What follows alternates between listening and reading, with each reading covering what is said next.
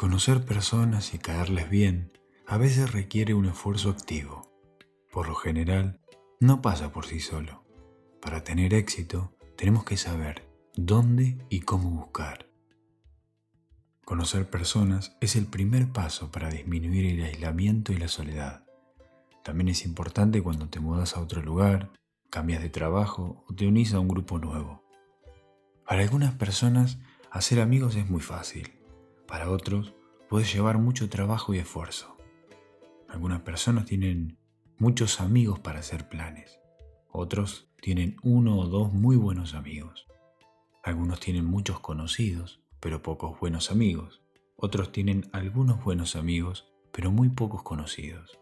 Los amigos son esenciales para la felicidad.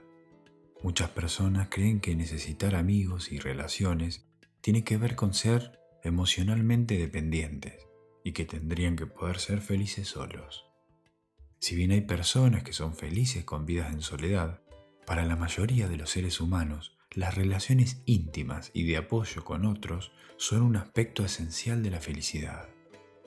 Nos hacemos amigos de las personas que vemos seguido. Un primer paso para formar nuevas relaciones es encontrar oportunidades para tener un contacto informal pero regular con las personas en tu entorno cotidiano. Hay muchas formas de hacerlo. Si trabajas en una oficina con mucha gente, podés, por ejemplo, acomodar tu escritorio para que no quede enfrentado a la pared, usar los ascensores o la cafetería cuando haya gente, ir a fiestas cuando te inviten, quedarse un rato después de tus actividades para charlar con otros. Por más común que parezca, Muchos buenos amigos nacen de compañeros de clase o trabajo. Un segundo paso para ser amigos es mezclarse con personas cuyas actitudes son parecidas a las tuyas. Es verdad que a veces opuestos se atraen, pero en la mayoría de nosotros no pasa. Las habilidades de conversación son importantes. Hay tres conductas que son típicas de las personas denominadas buenas conversadoras. Hacen preguntas, dan feedback positivo indicando que escucharon, entendieron y apreciaron lo que dijo la otra persona y mantienen la conversación. Mantener la conversación significa hablar más o menos la mitad del tiempo, no todo el tiempo y tampoco poco tiempo, para que la otra persona no sienta la presión de que tenga que mantener ella la conversación. Preguntar y responder. Hay una línea fina entre preguntar de forma hábil y convertir la conversación en un interrogatorio. Si las dos personas son buenas hablando, las preguntas tienden a tener un ida y vuelta parejo. Voy a hacer dos conversaciones y vamos a ver las diferencias entre una y otra. Primera conversación. Che, ¿y conoces mucha gente por acá? No, pero soy amigo de Juan. ¿Lo conoces? No, pero trabajo con su hermana Florencia. ¿Cómo la conoces a Juan? Fuimos juntos al secundario. ¿Vos también sos cantante como Flor? Bueno, segunda conversación. Che, ¿conoces mucha gente por acá? No, no. ¿Sos amigo de Juan? Sí. ¿Cómo lo conoces? Del colegio. Son diferentes, ¿no? Tengamos en cuenta que una de las razones por las que la primera conversación parece más fluida y simpática es que las personas no solo se hacen preguntas entre sí, sino que también van aportando más información de la que se solicita, lo que naturalmente lleva a más preguntas. Otra cosa es iniciar charlas casuales. Las charlas no tienen que ser siempre importantes para ser placenteras. El valor de la charla casual tiene su peso también. Las personas buenas conversadoras pueden participar activamente en charlas que son superficiales. Hacer revelaciones personales de manera apropiada. Esto es importante. Revelar cosas personales y privadas de forma apropiada y hábil, ni mucho ni poco, requiere sensibilidad y juicio social. A medida que las relaciones progresan, hay una tendencia a revelar más y más sobre nosotros mismos, pero decir mucho o poco en el momento equivocado puede disminuir la simpatía de la otra persona. Las personas parecen gustarse más cuando van revelando más o menos la misma cantidad y tipo de información entre ellas. Si conoces a una persona, por ejemplo, y en el afán de agradarle, ese mismo día le ofreces un préstamo, eso puede parecerle muy raro y producir un rechazo en esa persona. Otra cosa importante es no interrumpir. Las personas buenas conversadoras tampoco interrumpen. Pero ojo, interrumpir no siempre significa cortar la charla cuando la otra persona está hablando. Empezar a hablar inmediatamente después que la otra persona terminó puede dar la impresión de que no lo estabas escuchando, sino que estabas esperando que se calle para poder opinar. Aprender de qué hablar. Los buenos conversadores saben sobre qué hablar al observar qué temas se están discutiendo y cómo las personas reaccionan a ellos. A veces el problema puede ser no saber de qué hablar. Para algunos, esto significa no estar seguros respecto a qué temas son apropiados para determinadas situaciones. Igualmente, para esto no hay reglas. Observar a los demás siempre puede ser una buena idea. Para otras personas, el problema de qué hablar tiene que ver más con la falta de actividades.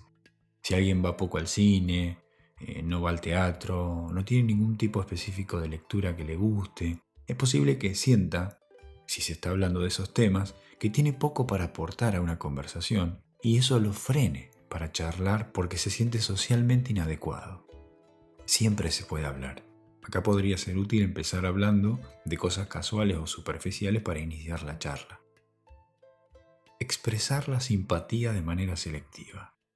Es mucho más fácil gustarle a alguien que nos gusta que a alguien que no nos gusta.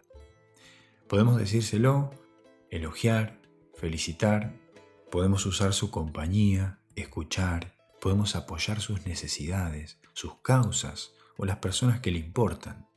Pero hay una serie de advertencias importantes que me gustaría hacerte acerca de expresar tu simpatía a los demás. Vamos a verlas. Es importante no hacer comentarios sobre las cosas positivas que son muy obvias, especialmente si lo son para todos o son comunes entre las personas con las que estás. Por ejemplo, no hagas comentarios sobre lo bien que habla castellano un inmigrante cuando estuvo en el país más de 20 años, o o decirle a las personas que tienen habilidades que no tienen. Por ejemplo, eh, elogiar las habilidades de manejo de alguien que, que desaprobó tres veces la prueba de la licencia para conducir. No reaccionamos bien cuando nos elogian por atributos que todos saben que no tenemos. Otra cosa importante es no elogiar a todo el mundo porque sí. Ser elogiado por cosas que todos tienen no va a aumentar el agrado de esa persona. Exagerar los elogios, de hecho, puede tener consecuencias negativas. La falta de elogios, también, puede interpretarse como desaprobación y eso puede reducir la simpatía. Los elogios exagerados pueden hacer que otros cuestionen la sinceridad de una persona y puede ser vista como una persona aduladora. Aduladora significa que elogia para obtener algo a cambio. Y en general esas personas no resultan agradables para nadie. Entonces, expresar simpatía no es algo fácil, ni mucho ni poco, lo justo y en el momento apropiado. Unirse a grupos de conversación. Si esperamos que la gente se acerque a nosotros, es posible que nunca tengamos amigos. A veces, tenemos que dar el primer paso. Para hacerlo, necesitamos encontrar nuevos grupos de personas. Cuando nos invitan a una fiesta en la casa de alguien donde no conocemos a ninguno de los invitados, es esperable que quien nos invitó nos presente al menos a una persona o grupo de personas. Pero eso no siempre pasa. Incluso cuando pasa, no podemos estar toda la fiesta pegados a esa persona. Hay dos habilidades importantes para unirse a grupos de conversación. Primero, tenemos que saber si ese grupo está abierto o cerrado. Y segundo, si está abierto, tenemos que aprender a unirnos a la conversación. ¿Cómo averiguar si es un grupo abierto o cerrado? Los grupos abiertos eh, serán receptivos a incluirnos en la conversación y los grupos cerrados pueden no dar la bienvenida a nuevas personas. En grupos abiertos, las personas están más separadas. Los miembros miran de vez en cuando alrededor de la habitación. Hay pausas en las conversaciones y los miembros suelen hablar de temas de interés general. En los grupos cerrados, las personas están paradas y muy cerca entre ellas. Los miembros se prestan atención solo entre ellos. Hay una conversación muy animada con pocas pausas y los miembros suelen hablar de a dos. De esta manera podés descubrir qué grupo es abierto o cerrado a nuevos miembros. En general, la mejor forma de unirse a las conversaciones en grupos abiertos es esperar una pausa en la conversación, acercarse o pararse al lado de una persona del grupo que te parezca amigable, esperar a que te hable o decir algo así como, ¿te molesta si me uno? Es importante también unirse a grupos organizados. Una de las razones más importantes para unirse a grupos es conocer a otros. Por lo tanto, unirse a grupos que se juntan regularmente puede ser una forma efectiva de hacer amigos. También es importante encontrar un grupo que se reúna con frecuencia. Cuanto más frecuentemente se reúne el grupo, más probabilidades hay de que te conviertas en amigo de alguien de ese grupo. Y por último, algo que es muy importante, es encontrar un grupo que tenga objetivos cooperativos. En los grupos organizados en torno a un interés compartido, es mejor encontrar uno que ponga énfasis en la ayuda mutua o uno destinado simplemente a pasarla bien, en lugar de un grupo competitivo en que los miembros siempre están como enfrentándose entre sí. La cooperación lleva a la simpatía. Normalmente las personas se encuentran más atractivas entre sí cuando cooperan o la pasan bien en lugar de competir. Bueno, espero que te haya servido. Hasta la próxima.